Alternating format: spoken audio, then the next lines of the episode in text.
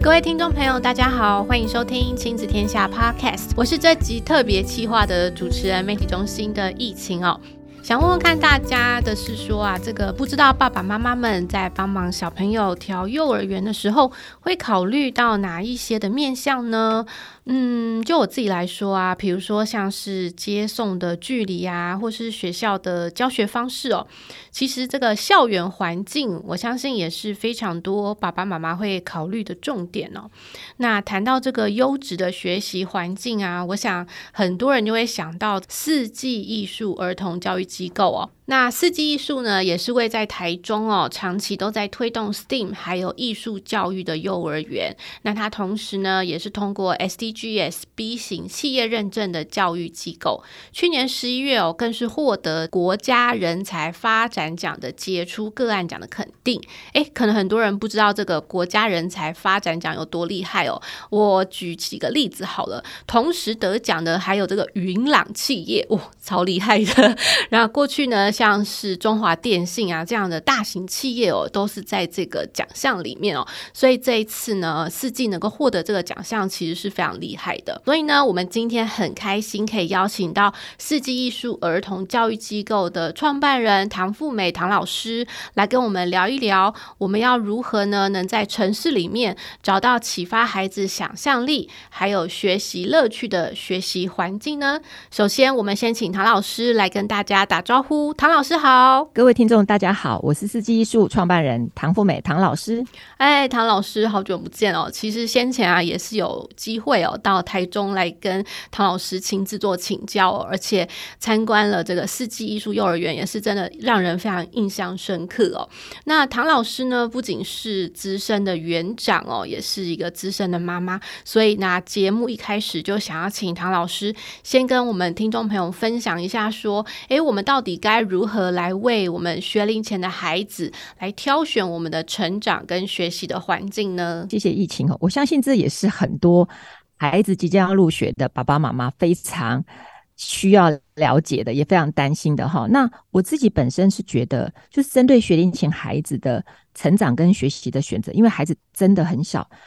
他们其实受到环境的影响很大。所以我建议爸爸妈妈在为孩子选择人生第一个学校的时候呢，同时要关注到课程、环境还有老师的三个面向。课程上，因为现在世界的改变真的真的太巨大了哈，我们都可以看到全球暖化啊、贫富不均啊、乌俄战争，包括人工智慧的发展，都深刻的影响到全世界，影响到我们。就像我们看到现在的疫情 COVID-19，我们真的没有办法想象哦，那个全世界的机场都停满了飞机。都没有飞，然后我们躲在家里不敢出门，害怕跟别人接触。现在的父母，其实我们一定要去思考，对孩子来说，这样子填鸭式的学习，这种过时知识的累积，它究竟能不能够帮助孩子去面对未来时代的变化？所以，我觉得现在的在课程面在选择的时候，爸爸妈妈一定要去观察，就是这个学校它能不能够提供孩子有真实生活的体验。动手实做的机会，所以我们现在常常会说啊，二十一世纪教育跟人才的关键内涵就是实作能力。所以啊，孩子有没有机会呢？让他想得出来就做得出来，他可以去体验创客的精神。那我们有机会让他可以动手做，他可以有办法实验、探讨、建造、敲打，甚至发明。让孩子在这个过程当中呢，他不怕面对失败。所以我觉得园所如果有机会。提供孩子这种动手做的机会，那这种动手做的实际任务，孩子可以有机会去寻找资源、讨论沟通、寻求解决问题的办法。那他在过程当中，诶，他就在整合他的经验哦，他也会透过他找到的资源去整合这些知识。那这种实际解决真实生活当中所发生的问题，他有机会在里面，他可以实际，他可以付出，他也可以承担责任，甚至于他也可以有机会培养好的品格。所以，课程里面有没有机会让孩子培养解决问题的能力？课程里面有没有机会让孩子可以实做？课程里面有没有机会让孩子可以付出、可以关怀？让孩子在这个过程当中成为一个学习者、实作者、沟通者，还有问题解决的一个重要的关键。我们觉得可能在爸爸妈妈观察课程的时候是可以去观察的。所以，这种培养孩子思考、面对挫折、解决问题的历程，真的会比提供标准答案的学习更重要。这是我觉得在课程面可以思考的部分。嗯，我还记得上一次去参观这个四季幼儿园的时候啊，唐老师带我们去看到学校里面有这个小朋友，就是他们呃深入去看到台中的青蛙的这个课程哦，它其实就是真的和呃孩子的生活是相扣连的，而且也真的能够体验这整个环境对孩子的影响。我想请唐老师介绍一下那个青蛙的课程，好不好？哦，这个课程太好玩了，因为我们学校是走主题方案课程嘛。那在小生物的主题呀、啊，诶，每一个班级研究的课程都都不一样。有的班研究蝴蝶，有的班研究鱼，有的班在照顾青蛙，有的班在照顾乌龟，各式各样。那这个班很特别，他们就是因为孩子他们去户外教学，在淘米村看到那个小青蛙非常的可爱，小孩呢，他们就把那个小蝌蚪给带回来。他们就在教室里面自己想办法去照顾蝌蚪。那他们花了很多力气找资料啊，问大家，问别人啊，了解怎么去把小蝌蚪照顾成小青蛙，最后就孵育出青蛙。那因为有一次就是在照顾的青蛙就跳走了，引起他们去思考。但我们教室可能不太适合青蛙生长，那哪里是青蛙可以生长的地方？所以他们一方面从校园里面找学校的水池去饲养，二方面就他们就说，那在台中市里面还有哪里我们可以看到青蛙？然后啊，因为你知道吗？青蛙都是晚上才出来，对不对？它不会白天就出来，所以他们很可爱啊，你知道吗？全班二十几个小朋友、小孩、家长加老师，那几个月每个礼拜四晚上大家一起约。连艺术老师都一起来，然后一起轰轰烈烈的去找台中哪里有青蛙，是从台中的秋红谷啊，从台中中心大学啊，然后从各种不同的地方科博馆啊去研究。诶，他们最后就发现说，哇，原来在城市里面还有这么多地方可以赏青蛙，他们就做了一本赏蛙地图。那做出这个赏蛙地图以后呢，他们就分享给市长，然后除了这个以外，因为我们学校长期就是帮助惠民的盲校做志工，所以他们跟惠民盲校的孩子有很多的接触，所以他们就决定说，诶，可是惠民盲校的小朋友他们是看不见的，所以他们就做了一本可以触摸的，哦，希望那个青蛙的背是凉凉的，所以他们用那个蛤蟆的。壳来做，所以他就做一个可以触摸的一个小青蛙的赏蛙地图。他就说这样可以帮助惠民盲校的小朋友知道台中有哪里有有趣的青蛙可以观赏。这样，那我们觉得非常非常的感动。对孩子来说，就是他在这个学校环境里面，学校里面就有水池哦，学校里面就有这个环境，让他可以照顾，他可以观察，他可以付出，然后再加上他户外教学所累积的知识跟经验，其实这个部分是非常非常深刻的。他在这个照顾青蛙的过程当中，诶，他开始对生命有感觉了，而且照顾青蛙其实真的很辛苦，所以他那个过程当中，他要去承担那个责任呐、看到青蛙过世，他其实非常非常伤心，所以他们愿意花很多时间在对于青蛙好好的付出。我觉得这件事情对孩子来说真的很重要。对，从刚才唐老师的回答里面，哦就可以听得出来，其实，在四季幼儿园里面就有很重要的这个水池哦，生态池，让孩子就可以就近的观察，然后去照顾青蛙的历程啊。我也觉得很感动的是说，其实孩子也在中间就是体验到了这个生命教育哦。所以说，这个课程这部分，虽然说它呃看起来好像是 SDGs 啊，是 STEAM 啊这种很高远的这种概念，但是其实它落实在课程里面的，时候其实是给孩子一些很真实的感动哦。那我想这其实就扣连到老师刚刚谈到的这个要选择学校的三大要素的第二个要素啊，就是关于环境哦。所以想请唐老师来跟我们说明一下，说，诶，这个环境有什么要特别留意的地方吗？又或者是说，我们常常听到有人在谈这个生态校园哦，这个这之中又有什么样的关联性呢？因为我们学校是。在城市里面，所以不管台北啊、台中啊、高雄等等，其实台湾有非常非常多的城市。那因为孩子是在城市里面生活，他们跟大自然的接触非常非常的少。可是他如果对于大自然接触很少，他又没有机会去接触这些小生物，其实对孩子的学习是很有影响的哈。所以美国长期关注儿童跟自然议题的作家理查洛夫，他就在《失去三年的孩子》拯救大自然缺失症的儿童的这本书，他有提到，孩子如果长期跟自然环境隔绝，他容易造成他过胖、他注意力不集中、他过动，还有忧郁症等大自然的缺失症。那要治疗这个症状，最好的方法就是什么？让孩子多接触阳光、大地、树木、溪流、水池等等。所以在这种现代都市丛林当中，虽然幼儿园环境没有办法非常的大，可是在这边不管种大树、种植栽、种花、种树，还有一些生态水池的部分，其实对孩子来说是非常非常重要的。像我们刚刚所提到那个青蛙主题，在植物主题里面，各式各样的主题都有机会运用到校园。那还有一个很重要，其实就像我刚刚说的，其实这个阶段世界的改变真的太快了。其实从二零二零年到现在，COVID-19 三年了，你们知道吗？我们发现这个疫情影响最大的其实是小孩。我们今年入学的孩子，两岁、三岁的孩子，在他们生下来的时候就是疫情的时候了，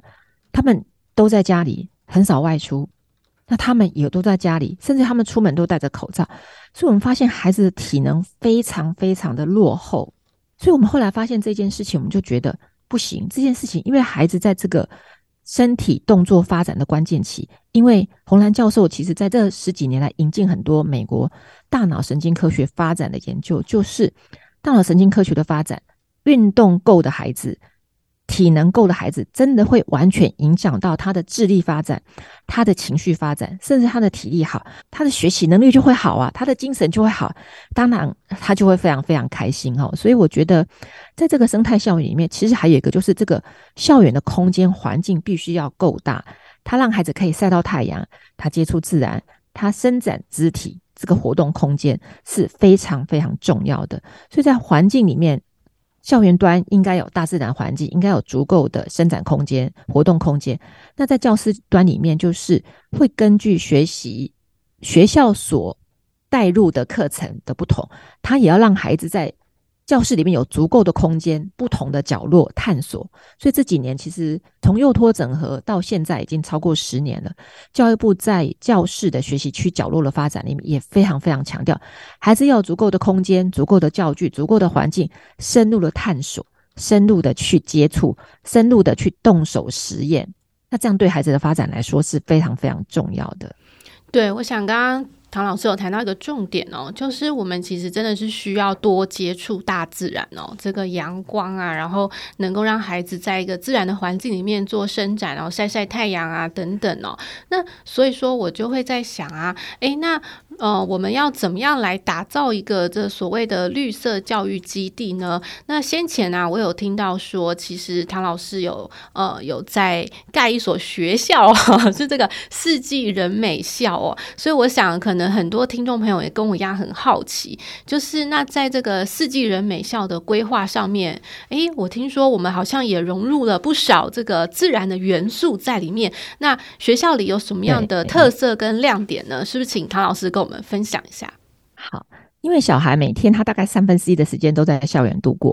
所以我们觉得校园环境对孩子人格塑造影响很巨大。所以这几年其实我们除了创校就开始有很多生态校园外，我们也逐步改造校园的空间环境。哈，其实我们人美校是非常非常特别的哈，因为我们在人美校里面，我们把生态的栖地结合到了校园的景观设计里面去。所以呢，我们在这里面呢，孩子在这个课程的实际体验、观察、记录，这个动手做的过程当中，这个学习场域我们串联了大树、溪流，然后野花、灌丛、土丘、绿地。那结合这些大树、溪流的游戏场，还有可食的食物、蜜源的植物、食草的植物，可以让孩子呢，可以在这个过程当中跟小生物一起，不只可以照顾他，自己也可以在过程当中有非常丰富的学习历程哈。所以，我们人美四季有。几个大的特色，就是第一个就是我们的四季大地。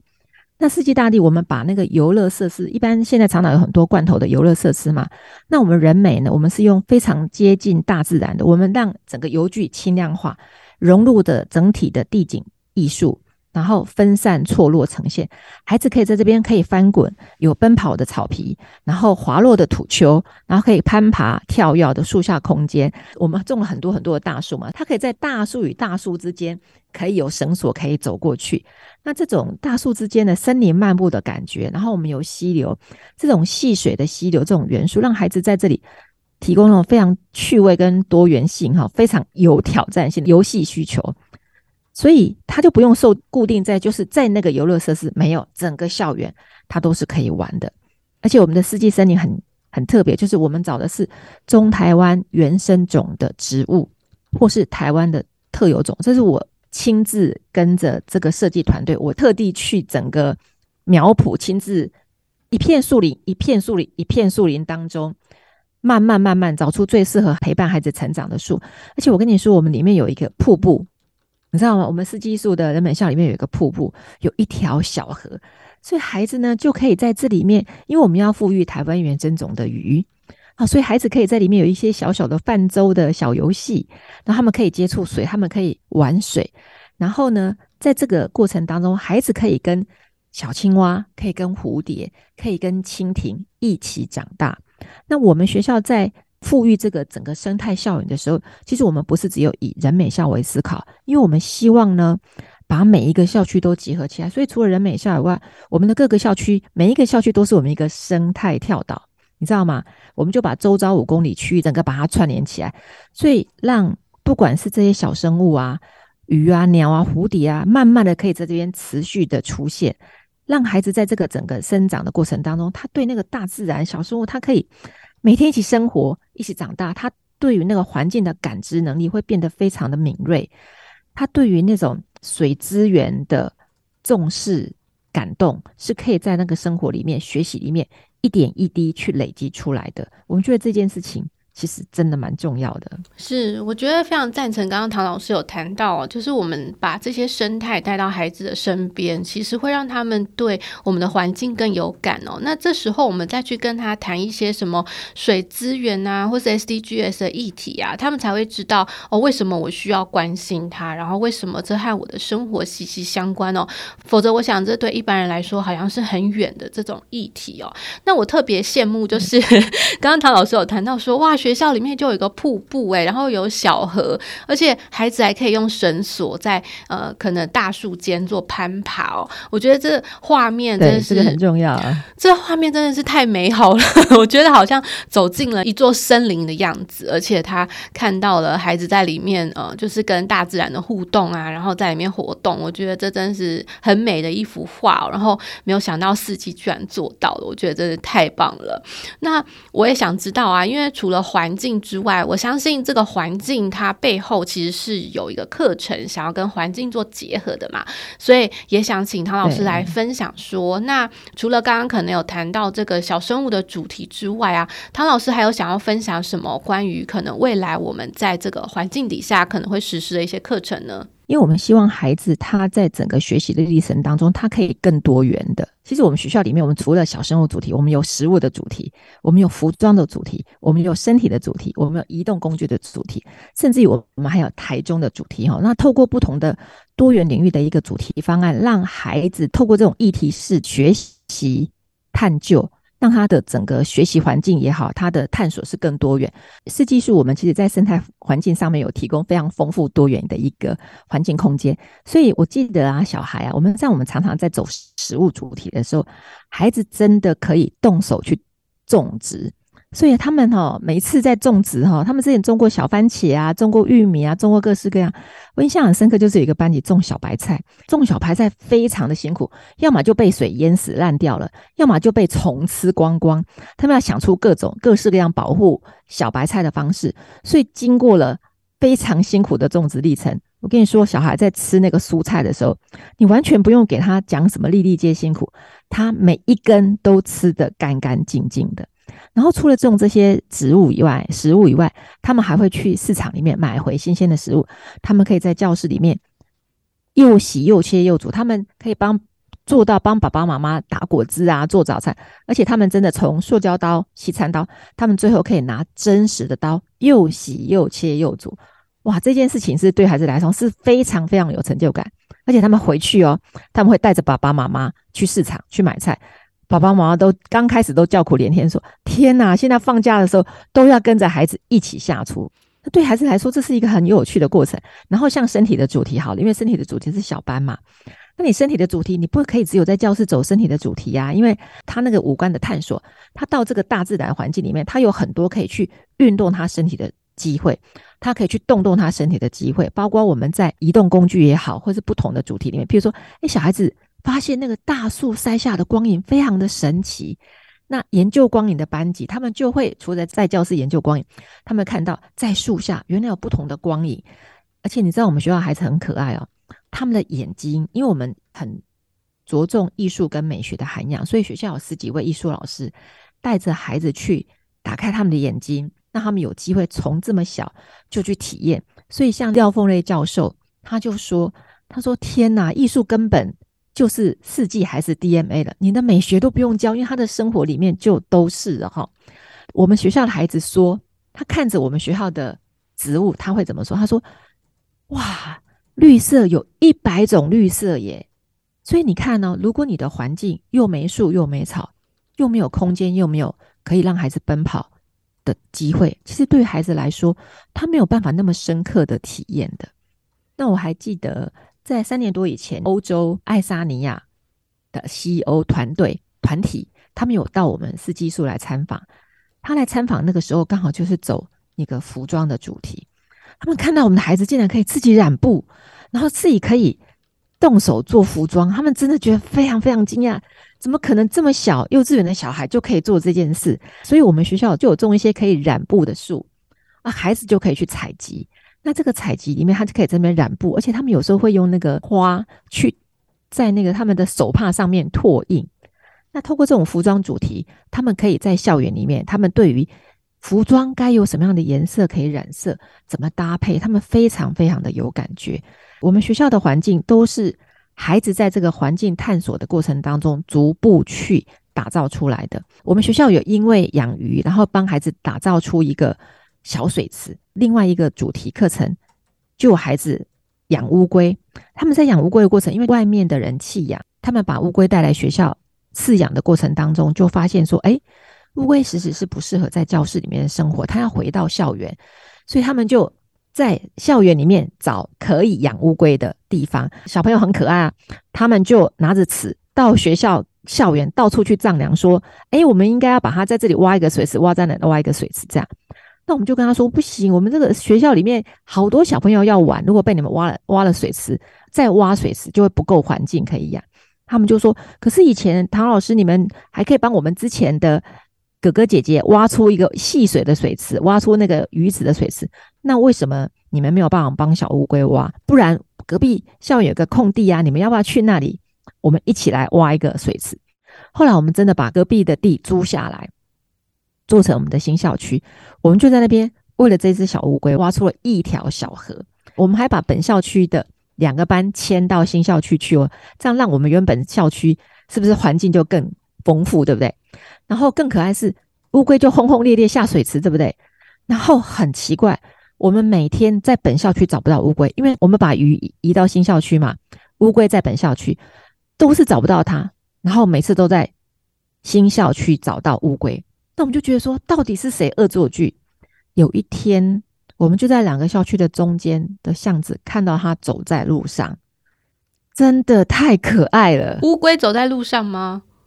对，他就从本校区自己慢慢、慢慢、慢慢去新校区。我们发现，就把他送回来本校区。他又自己慢慢、慢慢走去，因为那边有鱼，那边有很多他的食物。在这个过程当中，你就发现小孩就观察哦，原来。小乌龟要这样做，是它需要更多的食物，它需要更多的环境，所以他们后来又去把新校区的生态池又好好的把它好好再改造一番。那包括他们之前养过蝴蝶，你知道蝴蝶很神奇哦。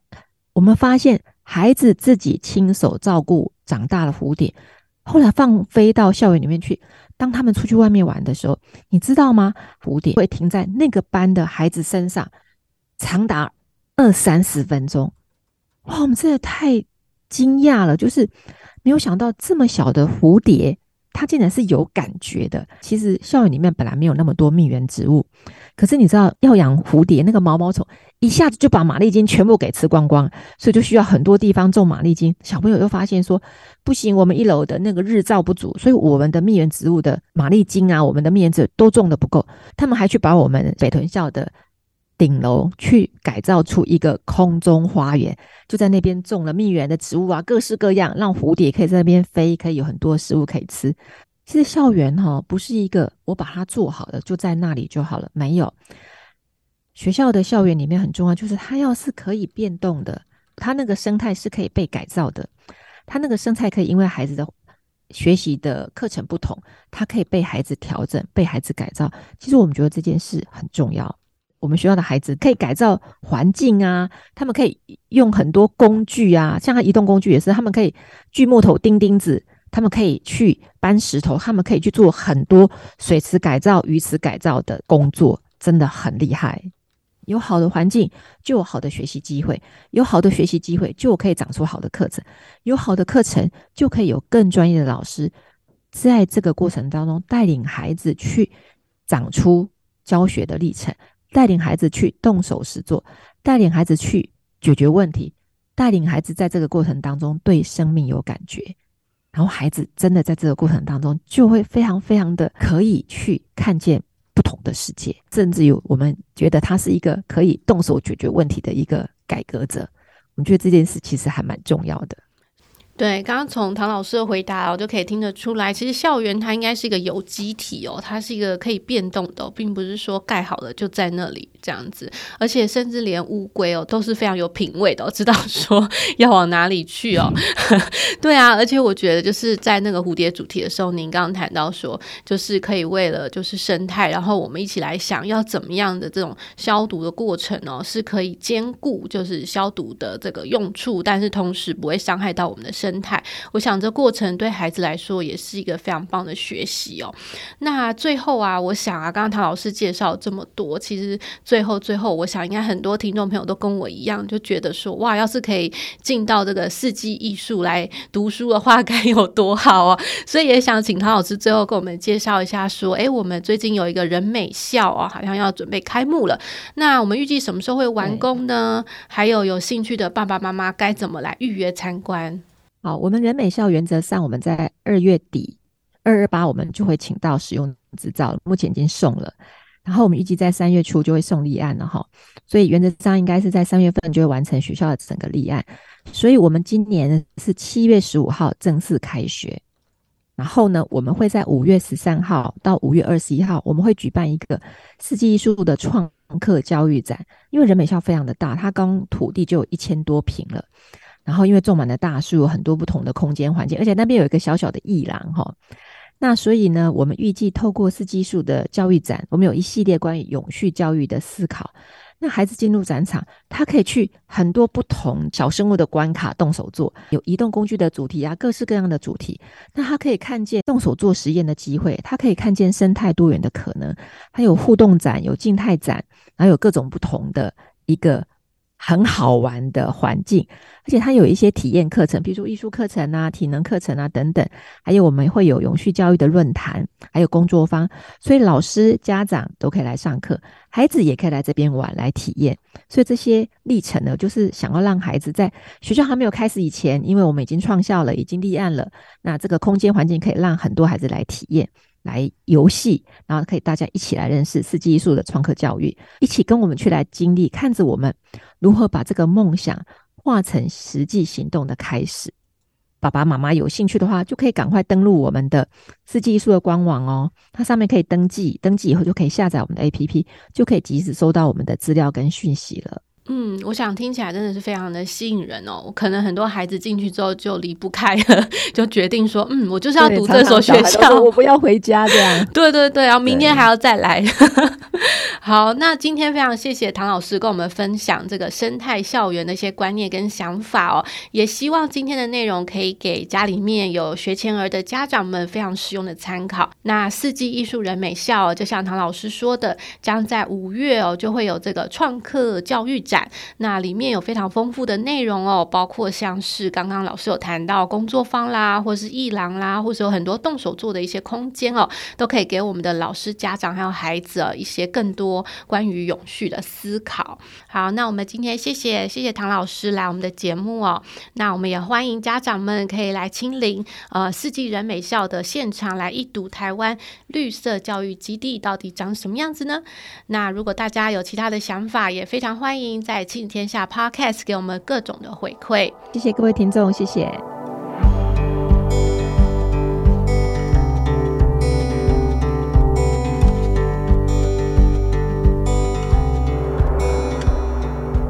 亲子天下 Podcast，周一到周六谈教育、聊生活，开启美好新关系。欢迎订阅收听哦，Apple Podcast and Spotify 给我们五星赞一下，也欢迎在许愿池留言。今天的节目就到这边告一段落，谢谢唐老师，我们下次再见喽，拜拜。